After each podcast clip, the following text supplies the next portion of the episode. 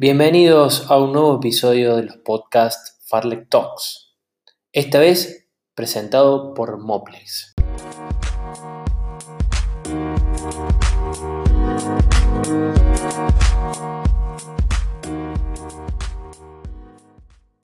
Moplex es una institución con base en Córdoba, Argentina, formada por un equipo interdisciplinario dedicado a la evaluación, el diagnóstico y la investigación de la pisada, marcha y postura, trabajando en las bases posturales y en la biomecánica. Actualmente, miles de atletas de alto rendimiento y corredores aficionados eligen Moplex, que cuenta con sucursales en Argentina, Bolivia y Paraguay. En el podcast 29 de Farlek Talks, presentado por Moplex Argentina, me di el gusto de conversar con una persona que representa lo mejor de nuestro deporte y que a pesar de todavía tener una corta edad, pareciera, como incluso lo conversamos, haber vivido varias vidas dentro del atletismo y que al mismo tiempo deja y ha dejado ya una huella transformadora en este deporte para las generaciones venideras que hoy incluso adentro de la pista le dan, le dan pelea. Hoy charlamos con Federico Bruno, que está en Cachi, preparando un sudamericano que por el momento se pospuso por la pandemia, pero que tenemos fe de que se vaya a disputar con el afán de darle la posibilidad a los atletas y a las atletas argentinas y argentinos de representar al país en Tokio. Bueno, Federico Bruno es uno de esos atletas. Viene de bajar su récord nacional no una vez, sino dos veces. Y está en su mejor momento. Después de una experiencia que le dejó muchos aprendizajes en Río 2016, después de una actuación muy correcta pero que le dejó un sabor amargo en los Panamericanos de Lima, Bruno hizo una especie de reconversión. Una reconversión que navegó a través de la pandemia, de la cuarentena, que traemos a colación y que surtió en él efectos a partir del aprendizaje, del descanso, de la salud mental. Bueno, Federico Bruno en este largo podcast, en esta larga conversación, nos habla de todo. Nos habla de todo, de ese presente, de este presente, mejor dicho, de la cuarentena, de los grandes hitos de su carrera, de su madurez, de su sabiduría a través de los años, de qué es lo que cambió y cómo vive hoy el atletismo, de la importancia de disfrutar los procesos, del trabajo de mentoreo para los más chicos y sobre todo nos cuenta una faceta que desconocíamos, que es la de el Federico Bruno y cómo se ve y cómo ve eh, o cómo le gustaría dejar su legado eh, al momento de retirarse. Aún así, para eso falta mucho, mucho, mucho, porque Fede está en un gran momento. Los dejamos con el podcast número 29 de Farlek Talks. Que disfruten de Federico Bruno. Bueno, Federico Bruno, nuevamente con nosotros, un amigo de la casa, el Bocha, desde Cachi, donde está preparando un sudamericano que por ahora asoma postergado, pero que tenemos la esperanza a todos y seguramente él también de que se concrete en el corto plazo bueno, Fede, querido, ¿cómo andas? Después de tanto tiempo volvemos a charlar en un, en un podcast. ¿Cómo andas, Fede? Hola, buenas tardes a todos los oyentes. Bueno, como vos decís, acá en Salta Cachi, un pueblito muy chiquito donde tiene 2.400 metros de altitud y donde hay varios atletas que estamos concentrando para esto que todavía estamos esperando sede, fecha, todo, para que se haga el sudamericano. Estamos todos preparando ese, grandísimo evento. Bueno, bueno, Fede, vamos a empezar por lo, por, lo, que más apremia siempre, al menos en, el, desde el punto de vista periodístico, ¿no? Siempre los resultados son, están al caer, aunque después vamos a desandar un poquito, sabes bien que a mí me gusta charlar un poco más profundamente y hemos tenido muchas charlas, incluso en off, fuera de micrófono, charlamos bastante seguido. Y, vamos a, ir un poco más sobre, sobre la importancia de todo este proceso, pero contame primero para, para, bueno, para ponernos en contexto, en este momento, cómo estás en el ranking y, cuál es tu aspiración en el, el, sudamericano en función, obviamente, de Tokio. Bueno, en este momento estoy, justo ayer me, había fijado, me vengo fijando, a ver, tampoco esto, no me enloquezco, ¿no? Una vez a la semana entro, voy viendo un poco en este momento estoy 47, donde llegué a estar 45 de los de lo, de los clasificados, ¿no? En el 1500, en el caso del 1500, son 45 atletas que van a los Juegos. Yo estoy 47, muy cerquita. Llegué hasta dentro de zona de clasificación. Hoy, hoy quedé fuera por un puertorriqueño y un japonés, que son los que están ahí 45-46. Sí. Eh, pero bueno, eh, todavía que ser falta competir, falta una gira a Europa, falta el sudamericano. Yo creo que igual que a, otros, también a otros deportistas, ¿no? Falta a los europeos también competir y todo eso. Claro. Así que vamos bien, vamos bien, estoy tranquilo. A poco me desespero ya. Ya lo importante es estar ahí cerca y después el último mes empezar a, a, preocuparse por, por los mayores puntos posibles y por seguir estar dentro de los 45 del mundo, así se, se ya uno está tranquilo. Claro. Ese antes está entre los 45 es muy relativo, porque todavía falta competir los europeos, eh, de todos lados, los yankees, en Estados Unidos actualmente están compitiendo, donde compiten muchos puertorriqueños, eh, mexicanos, eh, muchos latinos. Entonces, sí. Sí, sí, esos latinos son los que quieren entrar. A mí los yankees no me preocupan porque ya están los tres primeros. Sí. pero sí un canadiense, un mexicano, entonces esa, un chileno, esa gente es la que me puede ir sacando. Claro, claro, claro, sí, sí. Sí, los, los, americanos van a, van a disputarse los, los tres primeros lugares ahora en, en los trials, en, en Oregon. Entonces... Igual que los españoles, los ingleses, africanos, la mayoría de los africanos ya están puestos. Claro. Eh, la mayoría de los europeos, de los europeos de los países de potencia, como Inglaterra, potencia atlética, Inglaterra, España, Francia, ya están puestos también. Van a pelearse entre ellos. Claro, claro, claro. Lo que no me sirve es que, que, un danés o un belga se me suba, se me suba al, ranking. Eso es lo que no me sirve. Claro. tengo que tratar de eliminar. Claro, claro, entiendo, entiendo. Bueno, Bochita, vamos a charlar un poquito. Vos sabés que mientras preparaba esto hace un rato me puse a un poco a escuchar algunas conversaciones que hemos tenido en estos meses y particularmente una hace casi un año, hace, hace un, un año y un mes, en abril del año pasado, que la, la reproduciría, pero bueno, obviamente no podemos porque estamos charlando por, por el WhatsApp, pero me pareció súper reveladora porque mm, me acuerdo que hablábamos y te preguntaba cómo estabas y empezaste el mensaje algo así como, quizá te acordás, como bueno, hola loco, ¿cómo andas?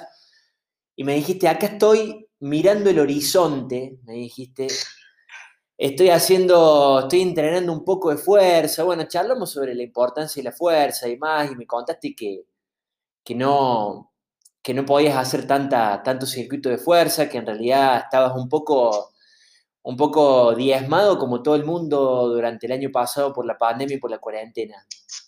Eh, eso fue hace un año. En un año cambió eh, eh, absolutamente todo para bien. Y lo que quiero saber es qué pasó eh, en este año. Digo, a ver, es una pregunta un poco amplia, pero quiero que, me la respondas con, total libertad y que te extiendas. En todo sentido, en, un sentido eh, físico, si es que cambió algo eh, de tu entrenamiento con, con Serrano, en un sentido espiritual, la pandemia, porque digo, todos sabemos ¿no? con los resultados puestos, venís a bajar dos veces tu récord argentino en 1500 metros, eh, con una holgura impresionante, ¿no? Corriendo eh, solo adelante, bueno, obviamente con Félix, que, estuvo ahí en Pacer, pero, pero solo, sin, sin competidor, más que obviamente toda la legión que tenés detrás, que, es muy válido, pero solo, ¿no? Y en Argentina es algo fuerte, ¿no? Eh, ¿Qué cambió eh, desde ese mensajito hace un año a esta parte en tu vida, para este presente? Independientemente de los juegos, si vas o no vas, eso es, viste, más anecdótico. Tu, tu, estatus de, de no cambia, tu legado, ¿no? Bueno, quiero saber eso. Contame un poquito. Mira, un año y un mes hace, hace rato ya. Sí, mucho. la cuarentena. Sí. Es mucho, sí. Eh, mira, yo creo que lo que a mí me ha diferenciado así, en, mi caso, es que eh, ese descanso de la, cuarentena, de esos cinco meses, yo lo doy muy relajado. Más allá que, como vos decís, hablamos, te digo, estoy haciendo con un poco de fuerza, estoy metiendo las cosas kilometraje imposible de hacer, es muy difícil hacer kilómetros, entonces metí un poquito de fuerza, esa. yo nunca fui un deportista donde amé, amé a un gimnasio, sinceramente. Vos me decías a mí, ¿qué preferías? ¿Hacer 15, 20 kilómetros en caminos difíciles, no sé, en lomas? Porque no, donde yo vivo no hay montaña, ¿no? Pero si no iría a las montañas, pero en caminos de lomas, o, o ir al gimnasio. Y yo te digo, hacerme me voy 15 kilómetros. Sé que en una hora yo ya vuelvo, yo tranquilo y siento que esa fuerza me vale, siento que da más resultados, ¿no? No digo que el otro no dé resultados. En mi caso yo he probado ir al gimnasio y no, no, no. Después a la hora de, tener que entrar a la pista o de tener, o de tener que encarar un fondo y, circuitos de, lomas, eh, no, no, no voy con esa fuerza que cuando estoy haciendo loma, por ese punto. Claro. Y, yo creo que respecto a lo que cambió de las ganas, la energía de, de, ahora de, enfocar un récord, como lo hice hace dos o tres meses atrás, eh, fue el descanso, el descanso de, esos cinco meses, donde bajé los decibeles, donde después de un 2019 muy exigente, yo tuve un 2019 con los Juegos Panamericanos, donde exigente, yo me puse en exigente, ¿no? Con, con querer lograr una medalla, pero no me conformaba con una medalla en los Juegos Panamericanos, donde quería ganar los Juegos Panamericanos. Y eso me llevó a mucha presión, mucha presión que yo mismo me he puesto y, a cansarse. No sé, las dos cosas, física y mentalmente. Entonces, es como que, el 2020 a mí me ayudó muchísimo. Yo me lo tomé, como te vuelvo a decir, cinco meses sin casi hacer nada, más que el gimnasio que yo iba, iba era el gimnasio de un amigo. Si estaba una hora y media, era 30 minutos haciendo ejercicio, una hora hablando. Sí. Porque, la verdad. Y, y hoy estuve también en un proceso del 2019, también yo era como que ya pensaba en mi retirada, aunque se vea raro, ¿no? Yo con 25, 26 años me había propuesto ser campeón panamericano y retirarme de lo, de lo... A ver, si yo era campeón panamericano, el oro panamericano, eh, no era 100% que me retiraba, ¿no? Pero era como que si, si salía un oro es como que qué bueno sería retirarse con un, oro panamericano, ¿no? Darse su retiro, o sea, ir a los juegos, ponerle y ya está, es como que me retiraba. Capaz me retiraba de la pista, me dedicaba al maratón, pero de la pista es como que eh, me, lo pensé como retirarme. Ahora nada que ver, ahora te digo, voy por cuatro ciclos olímpicos, este y otro más en la pista. Claro, claro, claro. E-, ese descanso que me hacía falta, muchos años, muchas presiones, muchos eventos, eh, de conservar becas, las becas son a través de medallas, sí, sí. a través de los resultados uno tiene las becas, entonces toda una, una presión que, que, en mi caso me, me, me cansaba y, y ahora con, con, esa cuarentena, eso que me lo tomé relajado, en un momento dije, dije, fui a Uruguay a correr y me invitaron a un Grand Prix en el mes de diciembre principio de diciembre del 2020. Yo sabía que no estaba al 100%, sabía que estaba, a ver, estaba entrenando, no es que no estaba entrenando, pero no estaba entrenando como suelo entrenar. Y ahí me llevé una decepción, pero a la vez, a la vez un cambio, ¿no? Porque el resultado fue eh, malo, corrí un 1500, de 2500 uno, uno abandoné porque lo hice el libro a un chico allá, a Catrofe. Sí pero hice el libro, pero a ritmo que de un minuto a la vuelta, que yo tenía que poder seguir, ¿entendés? Era como, yo tiro las primeras dos vueltas y después sigo. Y, no podía seguir, era como que un minuto era muy fuerte para mí. Entonces ahí fui cuando me di cuenta que dije, no, si un minuto es fuerte, al nivel que yo tengo, eh, algo estoy haciendo mal. Eh, y fui cuando volví de Uruguay, eso de 20 de diciembre, del 12 de diciembre, por ahí me acuerdo bien. Sí. Y me bajo del, del, del campeonato nacional, me bajo porque no estaba en estado de forma. Y dije, bueno, ahora tengo cuatro meses para el próximo nacional y voy a entrenar como un animal. Y dicho y hecho, hasta el día de hoy, vengo con esa cabeza de 160 kilómetros semanales y de no bajar, no, no existe descarga, si no entreno, entreno, entreno y descargo la semana de competencia. Sí. Estoy metiendo muchísimo. Eso fue el cambio. Bien. Simplemente eso.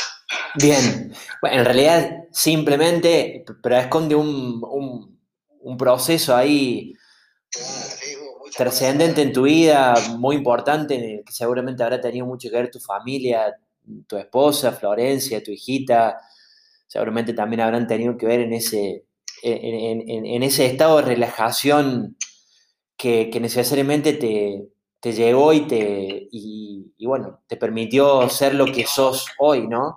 Eh, conociéndote un poco, habiendo hablado mucho con vos y un poco desde, desde, desde este costado, desde acá, periodístico, eh, sos un corredor eh, que siempre, desde temprana edad, estuviste marcado como, como, como el- el gran prospecto argentino, ¿viste? El gran, la gran esperanza argentina en la pista. Eh, desde Carry que no, que no hemos tenido, eh, recién ahora con, los, con todos los pibes que vienen atrás tuyo y las chicas también, tenemos un futuro promisorio en la pista, pero vos fuiste eh, la única, o, o mejor dicho, la última gema, el último diamante en la pista, desde, chico. Esa presión te hizo daño, conociéndote desde afuera, calculo que un poco incidió en, el hecho de ir a, Río en su momento en el maratón. Quizá ahora con la cuarentena te diste cuenta que, que, que, bueno, que te autopresionabas demasiado y que te presionaban demasiado, ¿no? Quizá ahora sos otro también por eso, porque te lo tomas todo de otra forma, como de manera muy natural. ¿Es así eso? Totalmente, sí. Uno, uno, así, sí, un poco sí, uno va cambiando eh, año tras año. Hoy te estoy diciendo algo y, y tal vez en cuatro años, cuando, cuando tenga 31 y hablemos otra vez, mi cabeza va a cambiar, ¿no? Uno va, va madurando. Yo, Claro. Las presiones, siempre fui muy exigente, ¿no? Más allá que, Sí. de que me conoce, que me dice, ah, sí, este no se pone presiones porque mi, mi personalidad, demostrándola de afuera, es como entra a la pista, la sonrisa, Sí, jodiendo, pero por, por dentro yo, No, el no. está, ya está, está marcado, sé lo que voy a hacer, me, me pongo mucha presión. Yo mismo, ¿no? Es, eh, siempre pongo el, eh, el telón alto, es como que yo siempre busco estar a, lo más alto posible. Digamos, cuando preparo un 5.000, yo preparo un 5.000 para cerrar con Nacional, porque sé que tengo margen, sé que me dan las marcas de abajo, ¿no? Obviamente.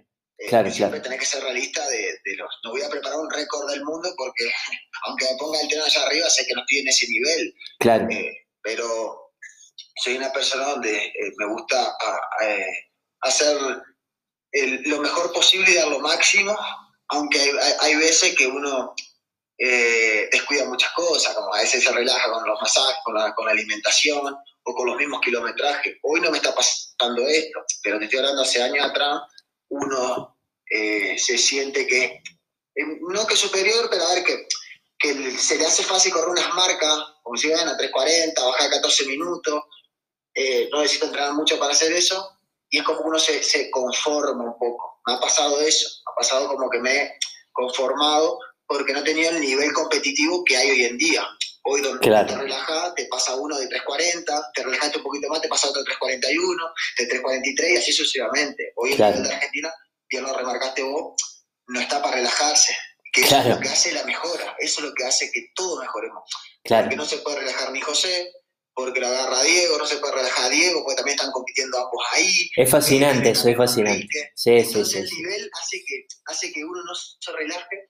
Totalmente. Que mejoremos todo. Que Totalmente. Lo que pasa en Estados Unidos, lo que pasa en Europa, que el nivel es tan parejo Sí, que si uno quiere ir a un europeo, no puede relajarse, tiene que entrenar más todavía. totalmente. Bueno, es, eh, es fascinante eso que contás. Vos sabés que lo, lo- lo charlábamos en su momento con, con, la Camoire, que también grabamos hace un tiempo, bueno, con Diego también hablo se ha ido. Bueno, sabés la relación que tengo con José, además de representarlo, soy su amigo, y, lo charlamos también, incluso con, los pibes, también con los más pibes, Dylan, el chico este, Leandro Pérez Lazarte de Tucumán, bueno, con Fabián.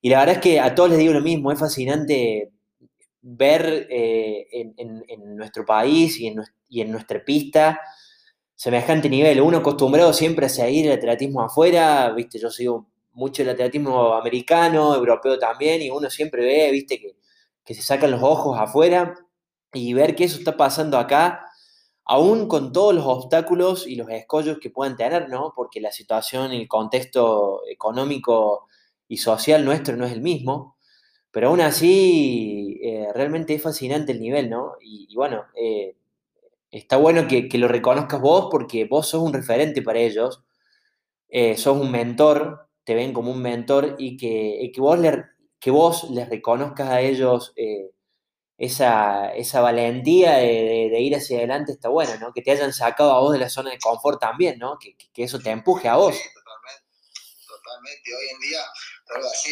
hoy en Argentina el nivel, creo que nunca hubo un nivel así. No. o, si hubo, capaz fue más en el fondo, en la época del 90, más en el 10, en la media maratón. Sí. Que se, estaba más parejo, había muchos corredores de, debajo de 30 minutos.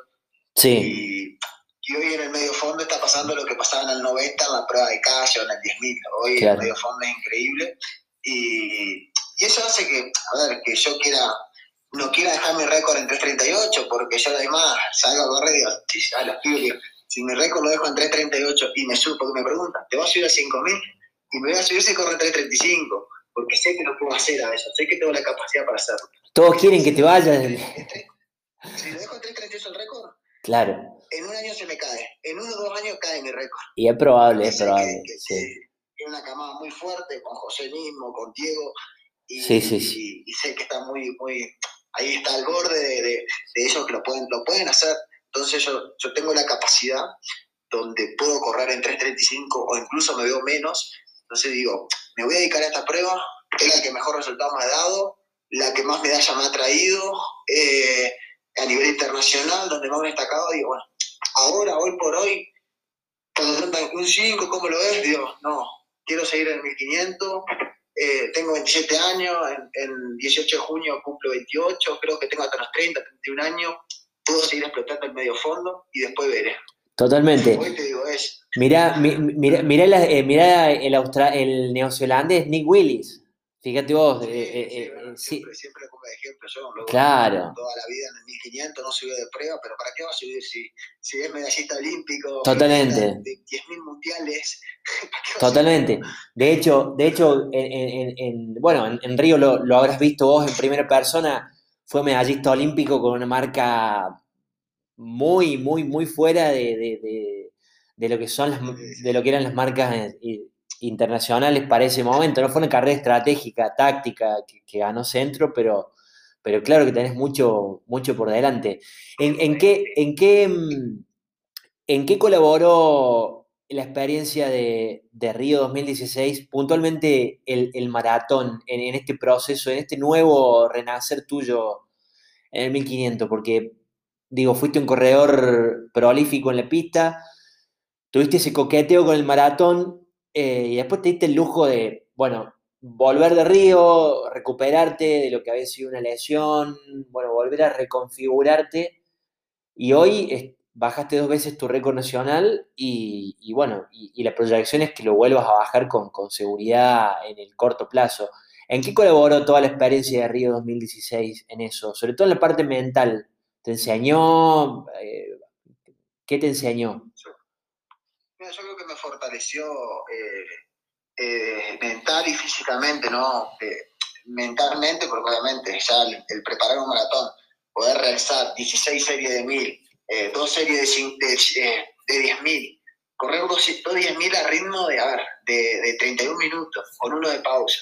Hacer entrenamiento donde decir que nunca me, me, imaginé poder hacerlo, o no, no, no es que no me imaginé, pero de, un, de una mañana a otra mañana cambiar y, preparar un maratón, yo creo que superar todos, todos esos, esos entrenamientos de maratón que son son locura, ¿no? Porque la preparación maratón es, es, una locura, una locura rodar a la mañana 15, 16 kilómetros y a la tarde toca otros 20 kilómetros, ir arriba de 30 kilómetros todos los días. Eh, tu musculatura se va adaptando a, se va poniendo fuerte, eh, la va madurando, es como poner una fruta, no sé, la palta en el diario para que madure, bueno, así uno va madurándose y, se, va, se va fortaleciendo, siempre y cuando, a ver, eh, no, no, no, no, no te lesión, yo no me lesiono, sino mis músculos no tienen los nutrientes necesarios, por eso... Claro, claro, sí, sí, en realidad sí. Entre calambre tras calambre y bajísimo el magnesio. Claro, sí, sí, sí. Muy bajo, casi, casi que hasta un infarto me podía llegar a dar. Claro. Eh, de, lo bajo que tenía el magnesio. Eso, eso, eso... Eh, perdón, eso te... Puntualmente la carrera, porque se habló mucho de esa carrera... Eh, yo me acuerdo que escribí, eh, porque también, viste, obviamente saltaron muchos detractores que con el diario del lunes, viste, y no, que Federico Bruno no, debió haber seguido para el maratón, que no debió abandonar el 1500 y demás. Puntualmente, ¿cómo viviste ese, ese después de la carrera? Eh, ¿Lo sufriste, sufriste esos días después? ¿Te arrepentiste en algún momento? Contame eso. No, no. yo soy muy, de. Eh, los comentarios esas cosas, yo no. Una, bueno, vos sabés que no soy muy, muy de redes sociales. Sí, sí, sí. Eh, o de, estar siguiendo los comentarios que diga, lo que diga. A ver, no, no le das pelota, está perfecto. No le das pelota, sinceramente. Sí, ya sé. yo, yo me propongo algo y, le tiro para adelante.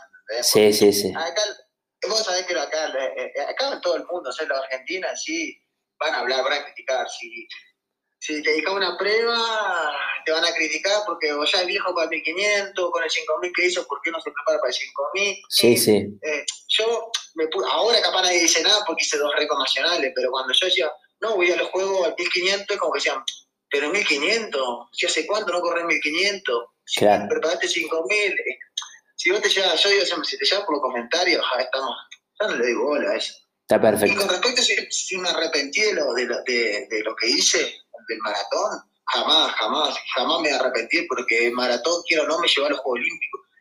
Cumpliste el sueño. Me hizo ser atleta olímpico. Sí. Que yo no te digo que en el 1500 no hubiese podido ser, pero capaz estaba muy difícil. A ver, 3.36.20 era la mínima, ponele que por repesca, creo que por repesca entró el último en ese momento con 3.37.10, yo me acuerdo que, o 3.36.90, fue el último repescado, porque el sistema era distinto, era distinto el sistema de ahora. El sistema antes era, la mínima era 3.36 y después repescaban, eh, empezaban a tomar los que estaban más cerca de la mínima. Siempre, que, siempre que los países no se repitan, tres por país no podía.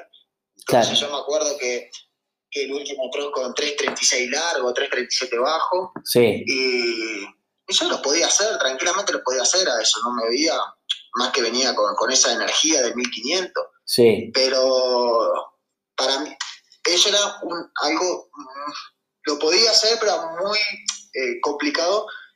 Eh, si lo pedían antes del, mes de abril, en ese momento la confederación cerraba su equipo en el mes de eh, en abril, lo justo en, en, un iberoamericano que fue en Río, fue creo que 20 de abril, cierra el equipo.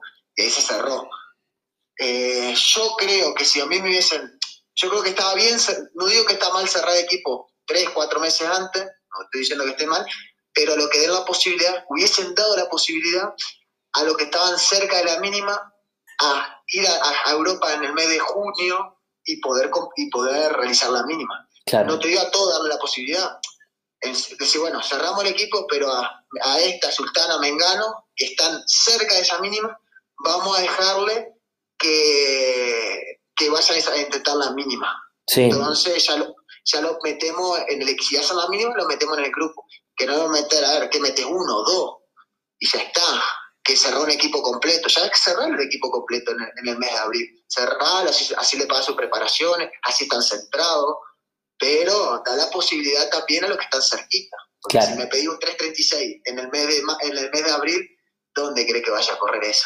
Sí, sí, sí. Está dificilísimo. Sí, sí. me acuerdo de hecho que, que, hablamos después, me acuerdo unos meses después, fue el, uno de los primeros podcasts de Farlek y, charlamos de eso. Y, me acuerdo que, bueno, tu respuesta en ese momento fue la misma que es ahora, que, bueno, que era muy difícil. Además, no había el nivel que hay hoy en Argentina, que seguramente, como hablamos antes, influyó en, que hoy puedas eh, empujarte hacia, hacia, hacia, un, hacia un mejor lugar, ¿no? Em, da, da, la impresión de que, de que de que tenés, además de una disciplina férrea y, una constancia, una mentalidad prodigiosa también, ¿no? Una mente prodigiosa de, lo que te propones, lo cumplís, así como fue lo de los Juegos Olímpicos. Bueno, el Panamericano no se dio, fuiste quinto, pero... pero cuarto, cuarto. cuarto. Eh, perdón, en, en 5000. Cuarto, que bueno. Yo mucho, mucho, mucho el 5000, muchísimo el 5000. Claro eh, y después me di cuenta que decía, después el otro día corro 23 horas, ni 24 horas de recuperación a 23 horas, y, sentí que estaba más en carrera en el 1500, sentí que iba mejor posicionado, mejor en carrera ahí adelante, más allá que después en el último 300 ya no tenía fuerza, porque el día anterior había corrido un 5000, sí. pero me sentí que estaba mucho más en carrera. Y fue ahí cuando dije, no, lo mío en el 1500 el 1500, dije yo. Claro, el, 1500, que ahí fuiste quinto en el 1500. Fui quinto, que me pasó un 14 el uruguayo al final, que ya relajé, pum, me tiró el pecho por casi dar más sentencia. Claro, claro. Pero más allá de todo, corrí 3.43, sí. me sentí bastante suelto, y con un 5000 23 horas antes, era un 5000 que te rematamos en 2.30 el último 1000, que corrieron mucho el 1500. El, el, que ganó el Panamericano en 5000 corrió el otro día en 1500, se sintió mal, me dijo, no, estoy destruido el mexicano. Carlos Díaz, que salió tercero en el Panamericano, el otro día corrió el, 1500 también y le pasó lo mismo. No, yo no podía entrar en carrera, me decían. Yo dije, no, para mí era, yo iba bien. Entonces ahí me di cuenta que esa es mi, es mi prueba de 1500, mi prueba de 1500 y ahí cuando dije, no, no, yo voy a ir a los Juegos 1500. Fue ahí, ahí, ahí. Bueno, fue ahí que dije, no, no, quizá, que encontré. Claro. Quizá eso también cambió, ¿no? Eh, digamos, el enfoque, quizá antes, eh, y esto es una apreciación personal, una interpretación mía, vos me podrás corregir, pero quizá antes corrías más eh, otras disciplinas, otras pruebas, por el simple hecho de que, de que como fondo, como fondo rápido, como fondo de carrera te venían bien y porque tenés el talento innato para poder competir, no sé, un medio maratón. Te hemos visto un montón de medio maratones, eh, o 10.000, o, o o bueno, incluso 5.000 metros, que es tu segunda prueba.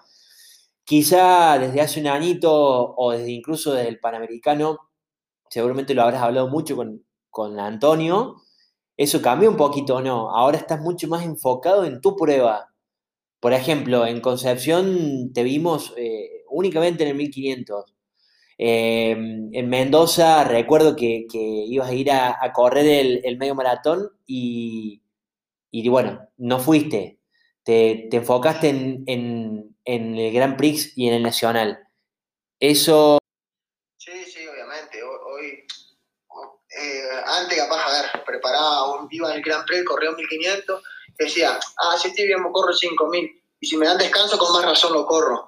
Claro. Un día en el medio de descanso lo corro con más razón. Y ahora dije, no, uy, eh, eh tengo la capacidad de correr un 5000 en mi PB, hoy estoy para bajar de 1330, 1332, estoy para bajarlo, yo lo sé. Totalmente. ¿Qué quiero? A ver, tengo, que centrarme en lo mío, porque físicamente estoy para correr hasta un 10.000 fuerte, porque yo hago mucho volumen de kilómetros, hago series largas, eh, me va mejor trabajando así para correr en 1500, y lo que sí la cabeza después me centro en que voy a correr un 1500 y en cambio yo decir, entrenar así, voy a entrenar para un 5000, puedo correr un buen 5000, sí, pero tu cabeza no está entrando para 5000.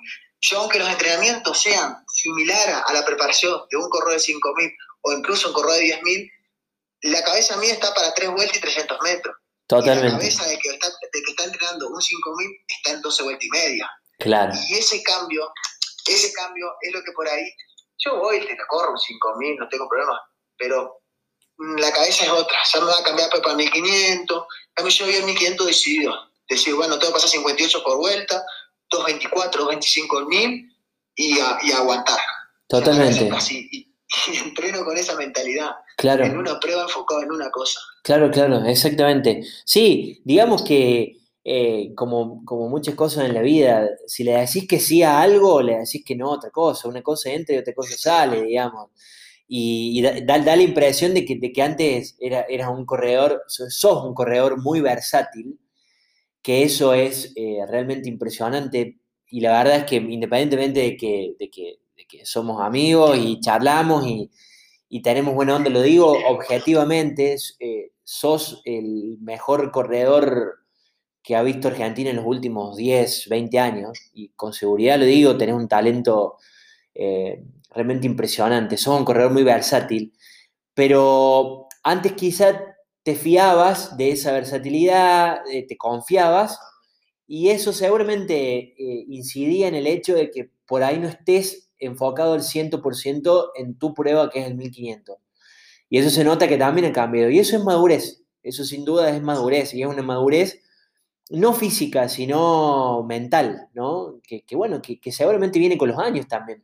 Si bien sos joven y tenés un montón por delante, tenés fácil dos ciclos olímpicos, uno, como, uno más como medio fondista, París, y otro como fondista, Los Ángeles.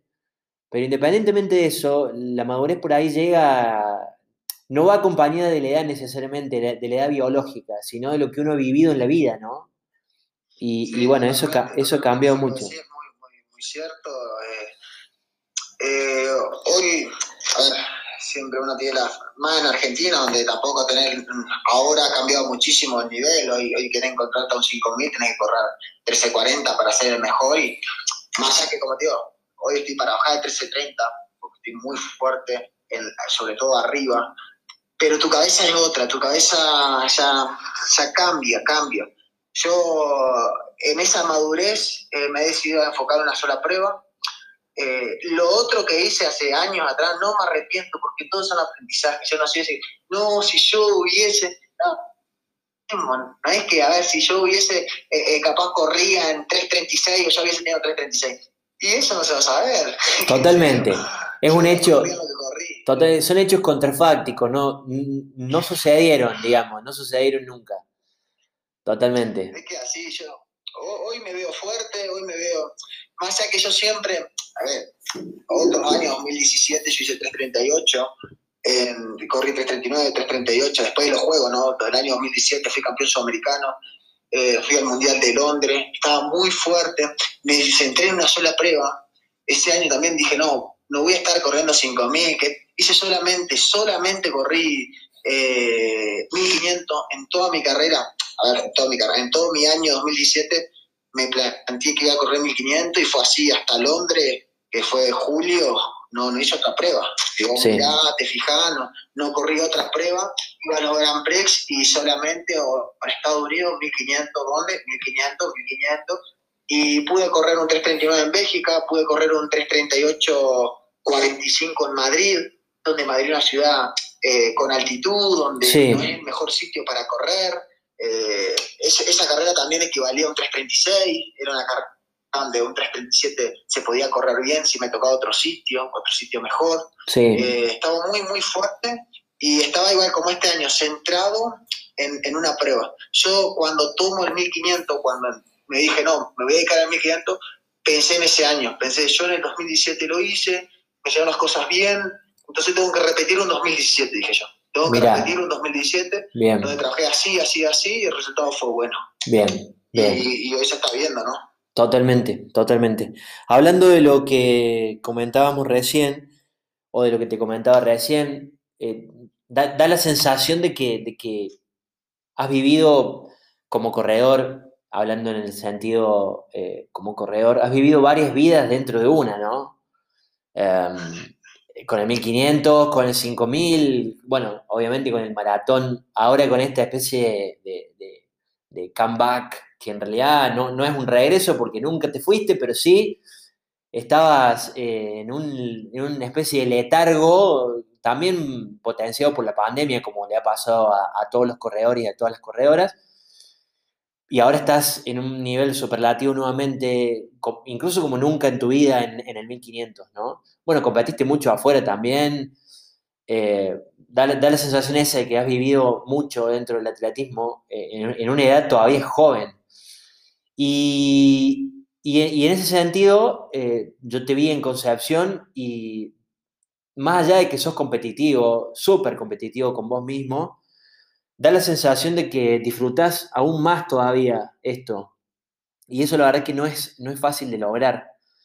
Em, lo disfrutas como el primer día y eso en, realidad es un elogio más que una pregunta. Te lo quiero decir porque los pibes hoy vienen muy, muy seteados para ganar, ganar, ganar, competir, competir, viste, las redes sociales los, los exacerban y bueno, obviamente se miden y, se, ven lo que hacen. Incluso hasta en el buen sentido, digo, ¿no? Eh, se quieren ganar, pero siempre en el buen sentido. Pero un poco... Se salen un poco de eje a veces, ¿no? Y, de hecho te ven a vos con, con ese semblante, con esa sonrisa por fuera y la verdad que es algo muy groso. Más allá de que, de que seguís compitiendo en el más alto nivel y, e incluso más que nunca. ¿Vos, ¿Vos seguís disfrutando eso en primera persona? Contame. Sí, mira, eh, lo que decía, yo me pongo presiones, pero siempre a la hora de, entrar en la línea y correr un movimiento me gusta, me gusta, me, me hace feliz. Te hace feliz. Me siento, me siento a ver, eh, eh, no sé cómo decir, con esa sí, felicidad o ese confort, donde voy cómodo, donde voy, voy cómodo, esa, voy cómodo en esa prueba. Es como decir, yo termino en 1500, ah, las conozco esa prueba, sé dónde rematar, sé dónde cambiar, sé dónde me voy a quedar. En 1500 lo, lo mamé de chico, sé, sé, lo conozco. En, cambio, en otras pruebas todavía no la conozco. Yo soy muy, eh, no estoy maduro para un 5000, más allá que la edad esté, yo no tengo, yo hice un 2000, hice un 1331, un marcón, pero en cuanto, en tres carreras, en dos cinco mil, ¿qué corrí? 2019, tres cinco mil corrí. ¿Qué hacemos con tres cinco mil? Y no tengo la recuperación tan rápida para decir, bueno, afronto más cinco mil, me cuesta recuperarme, se me hace más duro. En cambio, en el 1500 no, en el 1500 me siento, me siento en mi salsa. Claro. Siento que entro, sin apreciar, pero yo digo, no, acá, en un 5000 me van a ganar un 10.000 capaz que sí, pero no, en un 1500, acá, si estamos mano a mano. sin desventaja, ¿qué desventaja? Que yo no corrí un día anterior, vos no corriste un día anterior, estamos igual mano a mano, y va a estar difícil. Claro. Yo me siento que esa prueba es, la mía. Es la tuya, sí, sí. bueno. Si, yo, como me pasó en Lima 2019 los Panamericanos, sí. los que me han ganado a mí fueron solamente el 1500. Yo fui el, único que venía con una prueba encima. Claro. Por eso yo creo que, sí, ahí fue cuando dije, ¿qué, ¿qué hubiese pasado si yo me hubiese bajado del 5000? Que ya estaba, pero y hubiese solo, apuntado al 1500. ¿O qué hubiese pasado si el 1500 estaba primero y después corría 5000? Porque iba a correr el 1500 igual. ¿Qué, qué, hubiese pasado? En el 2014, te cuento una, en el 2014, cuando fui campeón de Sur, eh, que hice 3.21 de mejor marca, yo fui al 5000, entrené para el 5000, fui apuntando todo el 5000. Y el 1500 estaba primero, y yo estaba en duda ¿qué hago? ¿Hago el 1500? ¿No lo hago? Y cuando me entero que había descanso en el medio, el que estaba el viernes 1500, el sábado había un descanso y el domingo el 5000, dije, ah, yo corro el 1500. Total, tengo un, día de recuperación. Y voy y hago, salgo campeón de lo de Sur y hago mi mejor marca. Claro. Y yo estaba, yo estaba preparando por arriba, por el 5000. Y, y no había tocado nada de ritmo. Y estamos hablando de que tenía 20 años, 21 años. Eh, 2014, 21 años, ni había cumplido 21 años. Claro. Eh, y hice 339. Y había entrado por arriba, todo por arriba. No había tocado nada de ritmo en Claro. Entonces, de eso fui aprendiendo también. Cuando yo veo por ahí que hay otros competidores, eh, rivales que están acá y veo que tocan mucho ritmo, sí, vos no tocás pista, no haces ritmo. Y, yo digo, no, yo me voy a hacer cambio de ritmo, entro a la pista y sí, trabajo, a ver, ritmo 1-1, 1 minuto el 400. Aunque después corre 58, pero yo vengo, estoy tocando 1-1, 1 minuto de 400 con 160 kilómetros semanales. Claro. Después cuando descarga, ahí está el 57, el 58. Claro, claro. Entonces, y, muchas, y muchas, y muchas series. Y eso es lo que me ha hecho que mejore, que, a ver, esa base, después cuando corro mi canto me siento fuerte, son muchas fuerzas, muchas fuerzas. Hace un buen... Dale, perdón, perdón, 6, 6. No, y, una de las cosas que yo digo cuando me dicen, no, porque yo estoy lento.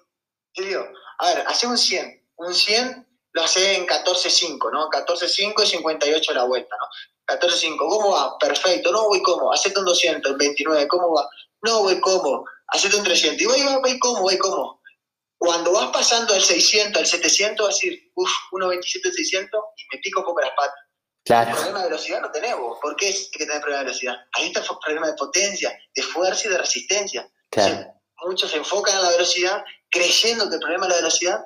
Y si vos haces un 100, un 200, el 26 sin problema, y repetís el 200 y, haces, y te haces mucho 200, entonces el problema no es la velocidad. El problema es obvio, que si vos vas subiendo la distancia cada 100 metros y en el 800 ya pasado unos 57 y te pica las patas, es porque acá hay falta resistencia o falta fuerza, no Claro. hay velocidad. Claro. Y esos son los errores que yo a veces miro que se cometen en el medio fondo.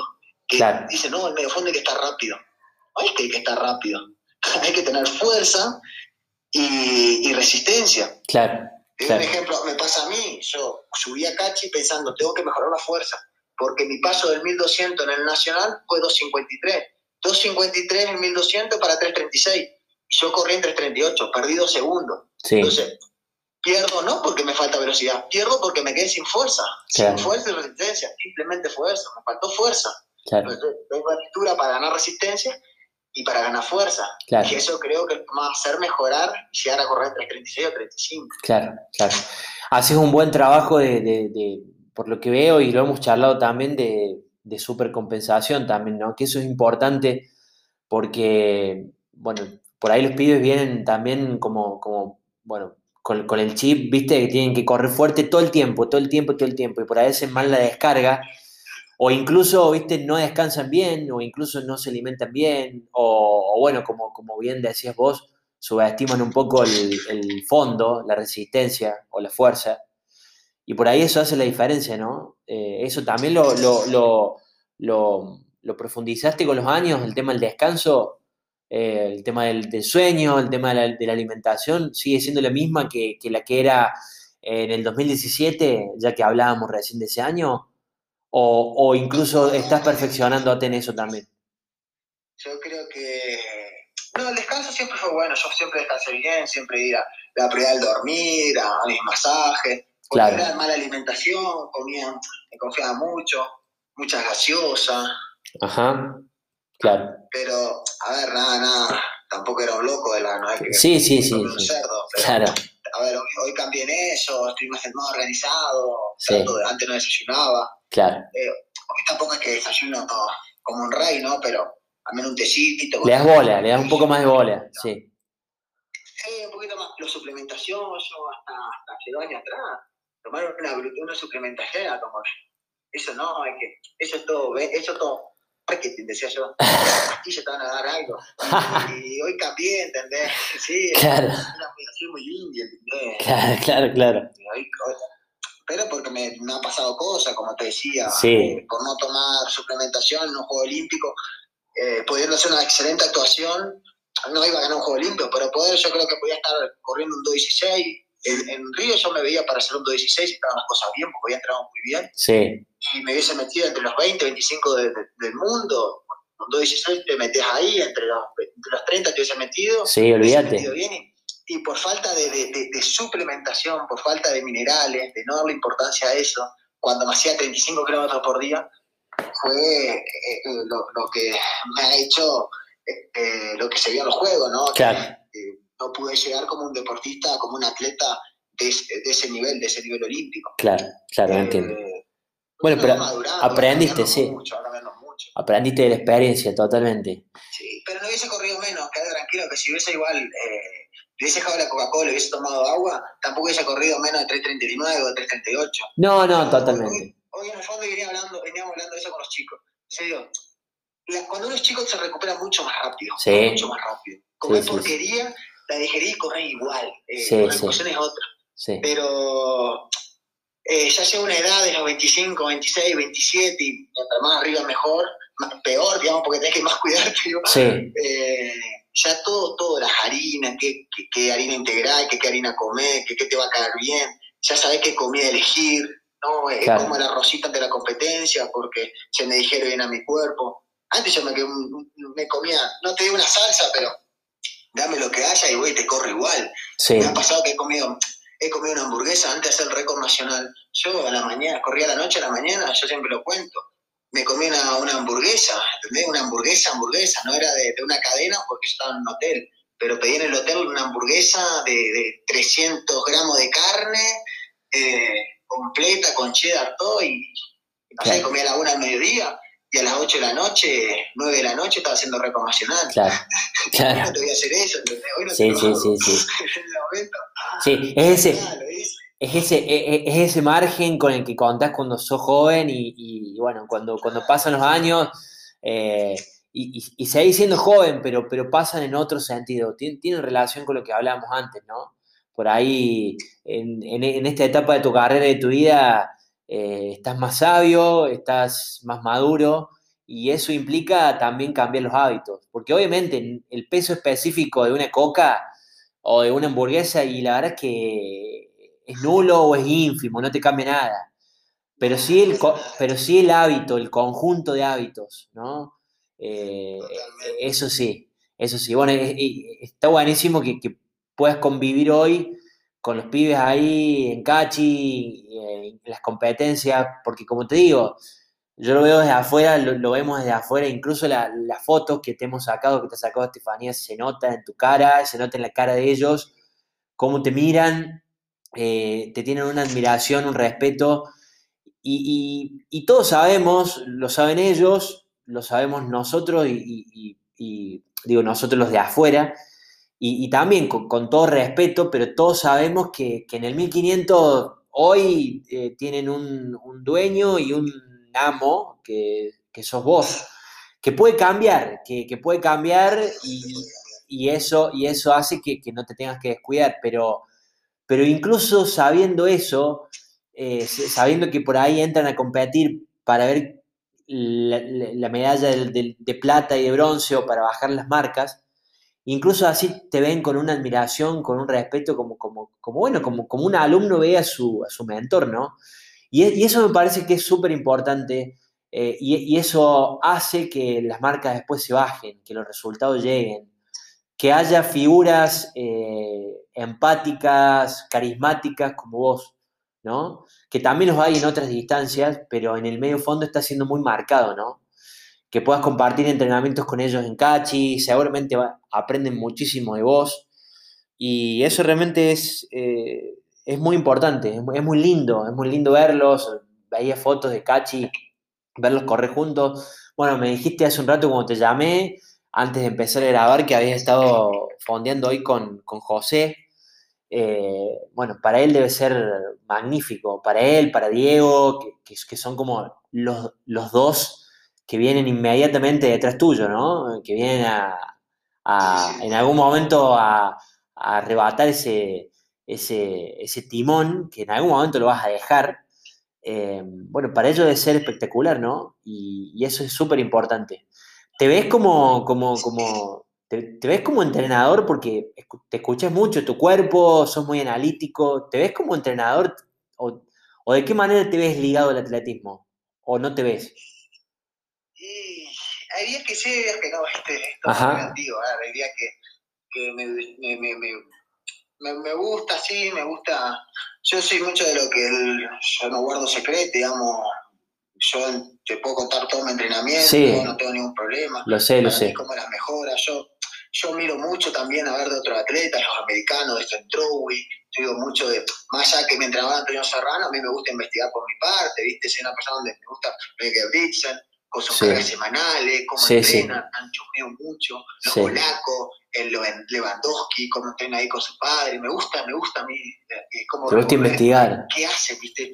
Yo, si estoy en un juego olímpico eh, o en un mundial, estoy mirando qué se están haciendo los otros, cómo entrenan, qué kilometraje hacen, sobre todo qué kilometraje. A mí no me, no me digas qué pasa hiciste, porque eso eh, ya sabemos que 2 más 2 4. Claro. ¿Cómo de semana trabajar? ¿Cómo descargar? ¿Trabajar gimnasio, hacer pesa? ¿Cómo eso es lo que me interesa a mí? Claro. Porque 10, 400, y sí, la va a trabajar a tu ritmo de 1500, es lógico. Si haces 15, la va a trabajar a tu ritmo de 5000. Eh, eso ya está a la vista, ya sabemos eso. Sí. Como si es 2 más 2, 4. A mí me gusta como investigar, investigar. No sé, yo miro mucho lo de Grevitz en sus series, cómo entrena, qué hacen. Eh, y fue ahí que también dije yo, no, los volúmenes semanales, esto, esto no, no descargan su volumen, siguen entrenando con muchos volúmenes altos. Y fue ahí que fui copiando y bueno, y a la vez yo se lo transmito a, lo que yo de mi resultado transmito a los, chicos, ¿no? Como decir a, José, más allá, José tiene un excelente entrenador, Diego también, con Leo, son entrenadores, sí, sí. donde ya saben, eh, pero yo transmito, hablo con Darío, yo trabajo así, de, sí, sí. hablamos mucho, digo, yo trabajo así, con esto, mis, mis nunca los descuido, y me da el resultado, y él coincide mucho con eso también, sí. lo mismo, muy similar, es muy similar a la preparación, eh, bueno, con, casi como sé, coincidimos mucho los fondos, claro. como dos fondos siempre, yo tengo el miércoles y el domingo, donde él tiene lo mismo, entonces ahí es donde salimos, después la serie, cada uno hace su serie, ¿no? Sí. Él hace su, su serie en pista, yo la mía, pero después entra en calor, entramos juntos, en calor, eh, con Diego también, más allá que ahora Diego trabaja lunes, miércoles y viernes, los días, los días fuertes de pasada, por eso no coincidimos mucho, pero Diego de mi casa, hemos estado en, muchos viajes juntos sí. y, y, como decís, yo le he dado mi, eh, eh, mi experiencia le, y ellos te preguntan, es como que, Sí. eso, digo, mira, Bueno. yo ando con esto, yo creo que tenés Sí. que eh, mejorar esto, si yo mejoraría esto, para mí corres mejor, Claro. y esas cosas, ¿viste? Más allá que, como te digo, ellos tienen sus excelentes entrenadores, porque Darío es entrenador, Leo ni que hablar, Sí. entonces Sí, una cosa no quita la otra, ¿no? Una cosa no quita la otra. Grandes, grandes entrenadores que han demostrado muchísimo en varios atletas, no en uno, sino en varios atletas. Sí, Y, y lo que vos decías era un futuro, si me gustaría ser entrenador, me gustaría ser entrenador, pero no me gustaría rezongar, ¿entendés? Como que yo apuesto mucho en una persona, yo me apuesto mucho en una persona, no me gustaría tener masa, masa no, hay, tener un, un grupo de runners, no, tener Claro. cuatro, cinco, un grupo, un grupo de diez, pero de, de, de medallistas, de medallistas sudamericanos, de a Juegos Olímpicos, Bien. a, a Juegos Panamericanos, a una medalla, de viajar a gira en altitud, ir a, ir a, a México a entrenar, qué lindo, ir sí. a Europa, donde Sí, sí. sean como los pipuilos, mis hijos, ¿entendés? Como tenerlos a todos y, y cuidarlos en todo, ¿entendés? Se nota que te apasiona, sí. 100% al máximo. Se nota que te apasiona, se nota que te apasiona y, y- y- y- y- y también es importante que, que- que esas personas, en el caso de los chicos, que más allá incluso de tener sus entrenadores y compartimos, que son dos grandes entrenadores, eh, tanto Malgor como, como Darío. Darío es mi entrenador, yo soy corredor aficionado, pero es mi entrenador y, hablamos mucho de atletismo. Eh, y he estado presente cuando, cuando ha contado charlas que he tenido con vos y te valora, te escucha mucho. Leo sé que también por, por, por, por- su responsabilidad además que tiene eh, en el atletismo argentino. Pero más allá de, tu voluntad y tu pasión, qué importante también que los chicos y los entrenadores también les permitan a los chicos escucharte, ¿no? Que tengan la humildad de, de poder escuchar tu testimonio en primera persona, que seguramente la carrera de ellos no va a ser la tuya y no es la tuya, porque ellos tienen su fisiología, tienen su contexto, mm, eh, son de otra generación, pero seguramente que, que- que pueden emular muchas de tus buenas cualidades como persona y como deportista, ¿no? Eh, es muy importante y, y ahí está el- la plusvalía de un docente, de un entrenador. ¿Viste? En eso compartimos, más allá de- del running en masa, que, que también es bueno, está bueno, que, que por una cuestión de salud. Yo sí. creo que, por decirte, no, tengo un proyecto, a ver, a largo plazo, ¿no? Donde eh, es fundar una fundación, donde ya medio que estoy ahí, ya casi que estoy ah, armándola, casi que ya la tengo. Eh, donde tener un grupo de, de runners, donde el runner también sostiene, hay que tener el runner para sostener los lo, lo- elites, ¿no? Totalmente. Conjunto como un club, un club de fútbol. Total, Los abonados tienen que ir a pagar para sostener toda este, esta logística. totalmente. Eh, eh, pero a día, a mí es como decir, bueno, tener 10 profesores de educación física donde se preparen, donde preparen, donde den charla, a los, o yo dar la charla a los aficionados y yo dejarme a mí con los, con los elites y, y 10 elites, aunque haya más elites, un grupo de 10, donde yo tenga 10 elites y no más de eso, y después entre que ellos se, se vayan, hay que pelearse. Y después pasa otro entrenador de elite también, ¿no? No soy, no soy el único entrenador, pasaría a otro entrenador. Si no, no estás conmigo, es, bueno, estás con otro. En Totalmente. Estados Unidos con Salazar, no estabas con Salazar, estaba con Henry Schumacher, Sí, un excelente entrenador. sí, sí, Es como que estaba el grupo armado también así, formado en Argentina, sí. poder viajar por todo el mundo y, y bueno, sí, sí. eh, traer medallas, tener apoyo.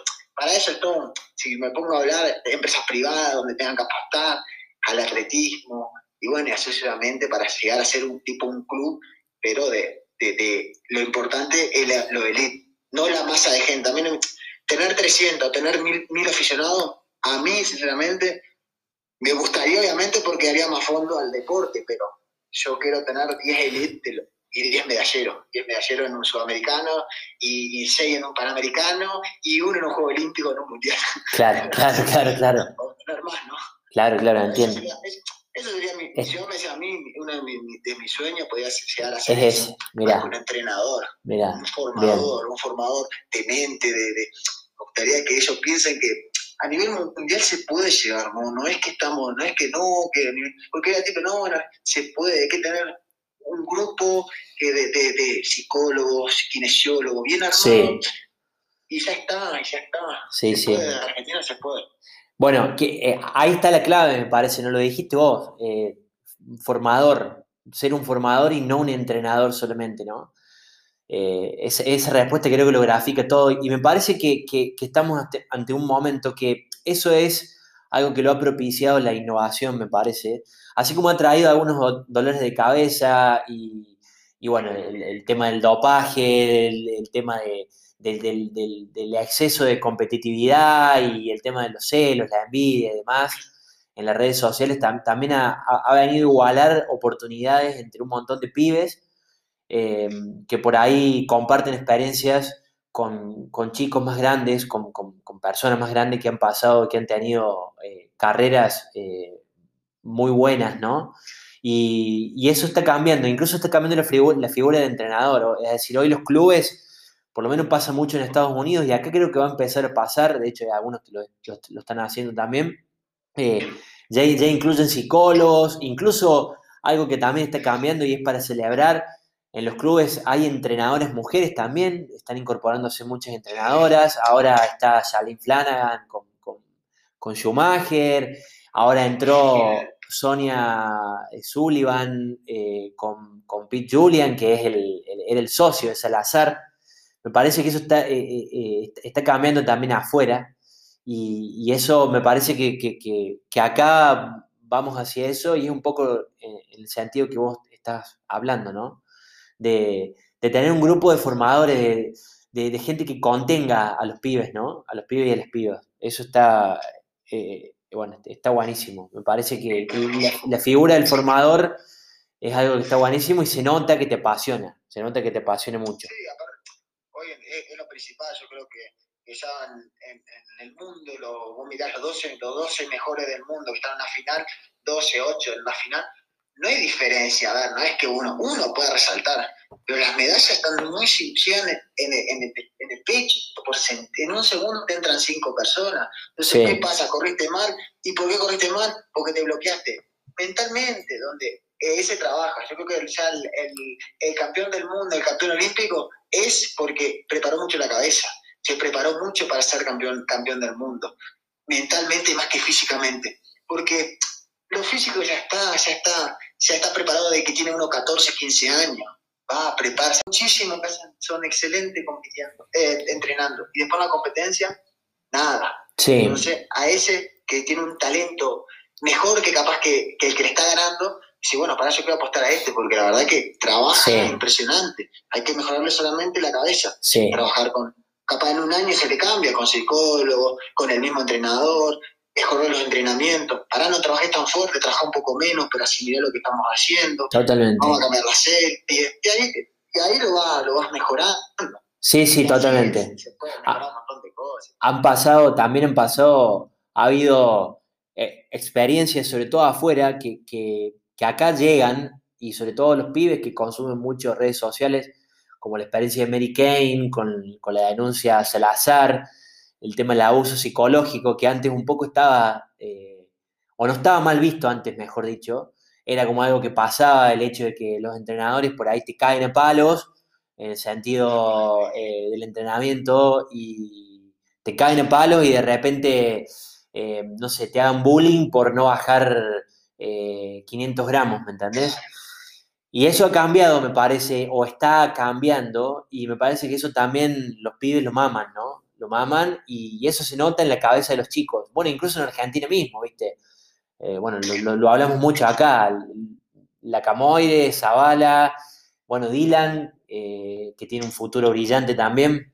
en Estados Unidos también está pasando em, con, los chicos estos eh, de Oregon, Cooper Tier, el, chico este Cool Hooker, que corrió el otro día en 3.35, los australianos también, el español García Romo, que grabamos con él hace un tiempo un podcast también, vienen con otra cabeza, ¿no? Eh, vienen con otra cabeza, así que es, muy importante eso que, estás diciendo. La, salud mental hoy ocupa un lugar que antes no ocupaba. Eso definitivamente. sí, sí. te escucho. Yo creo que vos podés ser campeón entrenando, campeón físicamente, pero el campeón mentalmente, tenés que estar, vos tenés que convencerte, ahora, eh, no ser un, eh, arrogante, un, uno que se, ya se, se cree eh, un agrandado, ¿no? Se entiende, sí. Como, sí. como argentino, un agrandado, no. Pero sí creerse superior, uno tiene que estar por dentro, sentirse superior. Yo me siento superior, yo me pongo en la línea parada, me siento superior, me siento... Sí. O van a tener que competir con un león, ¿entendés? claro. Eh, el, rey de la selva soy yo. Claro. Tenés que sentirte así. Claro. Después, como vos decís, transmitir lo mejor, ser el mejor compañero, porque todo ser un capitán en el fútbol, en el básquet, un capitán tiene que transmitir eso también. como decir, vos soy, soy el amo del, del, de 1500, pero yo tengo que transmitirla a mis compañeros, porque son mis patriotas, son mis compañeros, son los que van a representar también conmigo el país, darle lo mejor, ¿entendés? Después que gane el mejor. Totalmente. estas son las herramientas que yo uso, esto es, ¿entendés? Totalmente. Así, así, así. Totalmente. correr, ahí está la cabeza. Yo claro. todo, pero vos tenés mi cabeza. Claro, claro, claro. Es así, vos tenés la cabeza de, de, ir sufriendo y tirar para adelante. Sí. Eso es lo que también hay que pensar. Eh, es... Y, de, disfrutar. Yo siempre digo, un corredor, yo lo que busco, cuando estamos en grupo así entrenando, digo, me va a sonreír, disfrutar. Este es nuestro trabajo. Y si no lo hacemos, si no lo disfrutamos, estamos cagados. Porque alguien que no disfruta su trabajo no va a tener éxito. No tiene que disfrutar de lo que está haciendo. Entonces, siempre sonrisa, siempre disfrutar. Eso no se puede perder. Aunque esté a, a una semana de competencia, tenés que disfrutar, tenés que estar disfrutando. Después el nervio de la competencia, esos 24 horas antes, eso es normal. Es normal, que sí. Estés cagado, que no, quieras, que no quieras hablar, que la cara se te cambie, que te ponga más serio. Eso va a ser normal, eso te lo voy a respetar. Pero a 3, 4 días de la competencia, esa sonrisa no la podés sacar. Totalmente. Tenés que ser igual, tenés que, vivirlo, disfrutarlo. Totalmente, totalmente. Qué importante, Boche, lo que decís. Eh, y eh, sobre, sobre el tema de estar en una línea de partida y sentirte superior es, totalmente válido y hasta te diría es un acto de nobleza de tu parte y de honestidad. Y habla, no habla de, de, vos en función de los demás, habla de vos y de un profundo sentido de, autoconfianza. Em, y, bueno, y se nota que lo tenés bien, bien marcado a, la diferencia adentro de la pista y fuera de la pista. Eh, y, eso, y eso creo que, que, te define como persona, ¿no? tu humildad, tu, tu, ganas de compartir eh, después de tanta carrera, aún siendo joven, repito. Y eso me parece que, es determinante, es determinante para este momento del medio fondo. Obviamente que después hay aciertos y, hay, grandes aciertos de, bueno, de, los chicos por, por sus entrenamientos, de los entrenadores, incluso hasta eh, le damos crédito, ¿por qué no?, a, a cierto sector de la dirigencia que seguramente habrá apostado en el crecimiento de la pista en Argentina, pero eh, sin duda que la figura del mentor, que en este caso sos vos para, el medio fondo, es fundamental. Es fundamental y, creo que eso definitivamente ha hecho crecer y va a seguir haciendo crecer. Porque seguramente los pibes van a, van a tomar el ejemplo tuyo y cuando les toque a ellos, seguramente, no, no sé si todos, pero algunos te van a imitar. Y eso es importante. Se arma una cadena y se arma una cadena y, y eso está buenísimo. Así que, bueno, sí. Yo, te decía una, yo cuando decime, era chico, tenía 16, 17 años, eh, 2009, 2008, eh, Javier Carrequeo estaba en su esplendor, su mejor momento, ¿no? El que estoy hoy estaba él, hace 15 años atrás. Y yo cuando lo llego a conocer a él, que está, bueno, vivió mucho tiempo en España, él me transmitió eso también, una persona con su, su humildad, él te decía, siempre te empujaba para adelante y yo viví eso, entonces también tengo que transmitir lo que yo viví. Ahí va. Para mí fue un referente hasta el día de hoy, una excelente persona y, fue mi ídolo y en el medio fondo Y yo decía, siempre lo miraba a él como el puto amo del atletismo. Sí, sí, sí. sí. El carriquillo tirando la que a Bekele, ¿entendés? Como si, ah, le tira a Bekele, la liebre de Bekele, que esto para mí era. Qué locura. Yo, eh. Qué locura. Yo, ¿entendés? sí, sí, sí. Yo viví eso y, trato de transmitir lo que a mí me transmitieron también. Totalmente. Bueno, qué importante eso que decía Carrie, ¿no? Eh, y, obviamente el crédito para, para él, y bueno, eh, eso también justifica el, el por qué, ¿no? Eh, te pasó su testimonio y vos lo vas a pasar, ¿no? Pero qué, qué importante, seguramente sin Carriqueo vos, vos, vos mm, quizás no serías el mismo, ¿no? y bueno, lo de Carri también es tremendo. Junto con vos, el mejor corredor de la historia argentina en la pista, en medio fondo, en 1500. Eso sin duda. Eh, la verdad que un animal. Bueno, el otro día, el otro día en La Pampa se, cruzó, se cruzó toda una provincia, viste, para, para poder estar eh, en La Pampa y ayudar a, los corredores que, fueron a buscar la marca, que bueno, finalmente no, se dio por cuestiones climáticas, pero el chabón se cruzó todo para poder estar y ayudarlos. Bueno, eso habla de, él, ¿no? Sí, sí, eso habla de que le puede tirar a Bekele y también le puede tirar a sus compañeros acá y la verdad que es fantástico eso, la verdad que le hacen bien a ustedes al atletismo. Bueno, Bochita, la verdad que ha sido un placer hablar con vos, eh, conversar con vos, más que un ida y vuelta, una conversación sobre atletismo, eh, la verdad que es un placer eh, y la verdad que te aprecio un montón. y bueno, para mí, insisto, es un placer quería charlar, eh, más allá que hablamos, hablamos cada tanto por WhatsApp, pero, pero hace mucho que no conversábamos con un micrófono abierto. No te quería joder en la preparación, pero bueno, ahí gestionamos ahí la, nota un poco.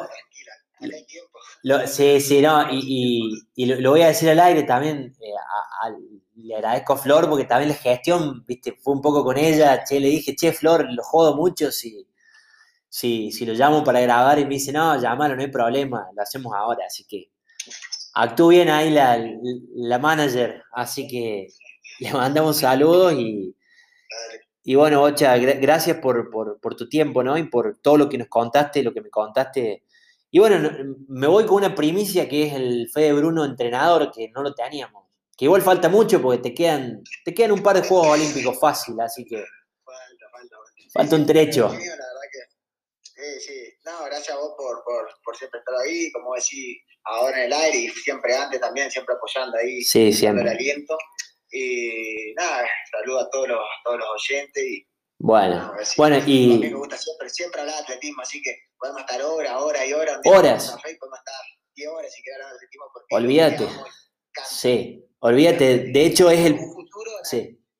en algún futuro cuando retire mi carrera deportiva, pues yo, tengo que dar lo mejor en mi carrera deportiva, porque no quiero quedar con 40 años diciendo, yo podía, no, no, yo podía no tiene que existir, ¿entendés? Bien. Nunca me va a tener que escuchar diciendo, porque yo podía, o como te digo, lo que ya, lo que ya no hice, no hice, cambiando la alimentación, o no cambiando la alimentación, como te decía, ya está, lo que corrí, corrí. No es porque si yo hubiese comido y hubiese corrido, no, no, no, no, eso no, eso no me venga a ver esas cosas. Sí, sí. Bueno, bueno y, y, más allá de, lo, de, los, de, los, de, los, de los títulos, digo, eh, entrenador, atleta olímpico, eh, campeón panamericano, lo más importante y lo que queda es la, es la calidad de persona y el trabajo este de, de, mentoreo, ¿no? Y de ejemplo para con los más chicos, ¿no? Eh, eso, eso te define. Y, y, bueno, y hablando de eso que, que estás comentando, que no querés llegar a los 40 años y mirar para atrás y, haberte quedado con la espina de no haber dado todo, eh, seguramente cuando llegues a esa edad o, a la edad que sea que de, tu retiro, habrás mirado para atrás y te darás cuenta de que diste todo también en el sentido este de poder compartir y poder transmitir. Y eso te define como persona, así que la verdad es que es, que es un placer tener corredores como vos en nuestro país y, y bueno, y seguir disfrutándote adentro y afuera de la pista, ¿no? Y de esos shows que brindaste en Concepción hace un tiempito, eh, que bueno, esperemos sea donde sea el Suda y, bueno, y la gira europea seguramente la veremos por televisión, eh, seguramente te veremos en gran forma nuevamente, como, como estás ahora. Mm. Bueno, Fede. Muchísimas gracias desde ya de los halagos y bueno, estamos, estamos al habla. Estamos, estamos en contacto, estamos en contacto, querido. Te mando un fuerte abrazo. Un fuerte abrazo y descansa. Y suerte con la preparación que te queda. Dale, dale, Un gran abrazo. Gracias. Chao. que vamos, que no, se, no se puede bajar. Sí, sí, olvídate. Desde acá vamos a hacer toda la fuerza. Estamos, estamos haciendo fuerza por todas las redes y demás para, para meter presión para que, para que pueda suceder. Sí, sí, dale, dale. Dale, Fede. A- a todos ahí, a todos los. Abrazo enorme. Gracias, querido. Chao, chao. Chao. Gracias, Moplex, por presentar un nuevo episodio de los podcasts de Farlek. Te invito a que entres a www.moplexoficial.com para conocer cuál es la plantilla ortopédica que eligen los atletas argentinos y para buscar tu sucursal más cercana. Cuida tu cuerpo, usa Moplex, tecnología a tus pies. Estos fueron The Farlek Talks. Muchas gracias por escucharnos. No se olviden que pueden seguirnos en nuestras redes sociales, en Instagram de Farlek, en Twitter de Farlek-OC y también pueden visitar nuestra página web www.de-farlek.com. Hasta pronto y muchas gracias.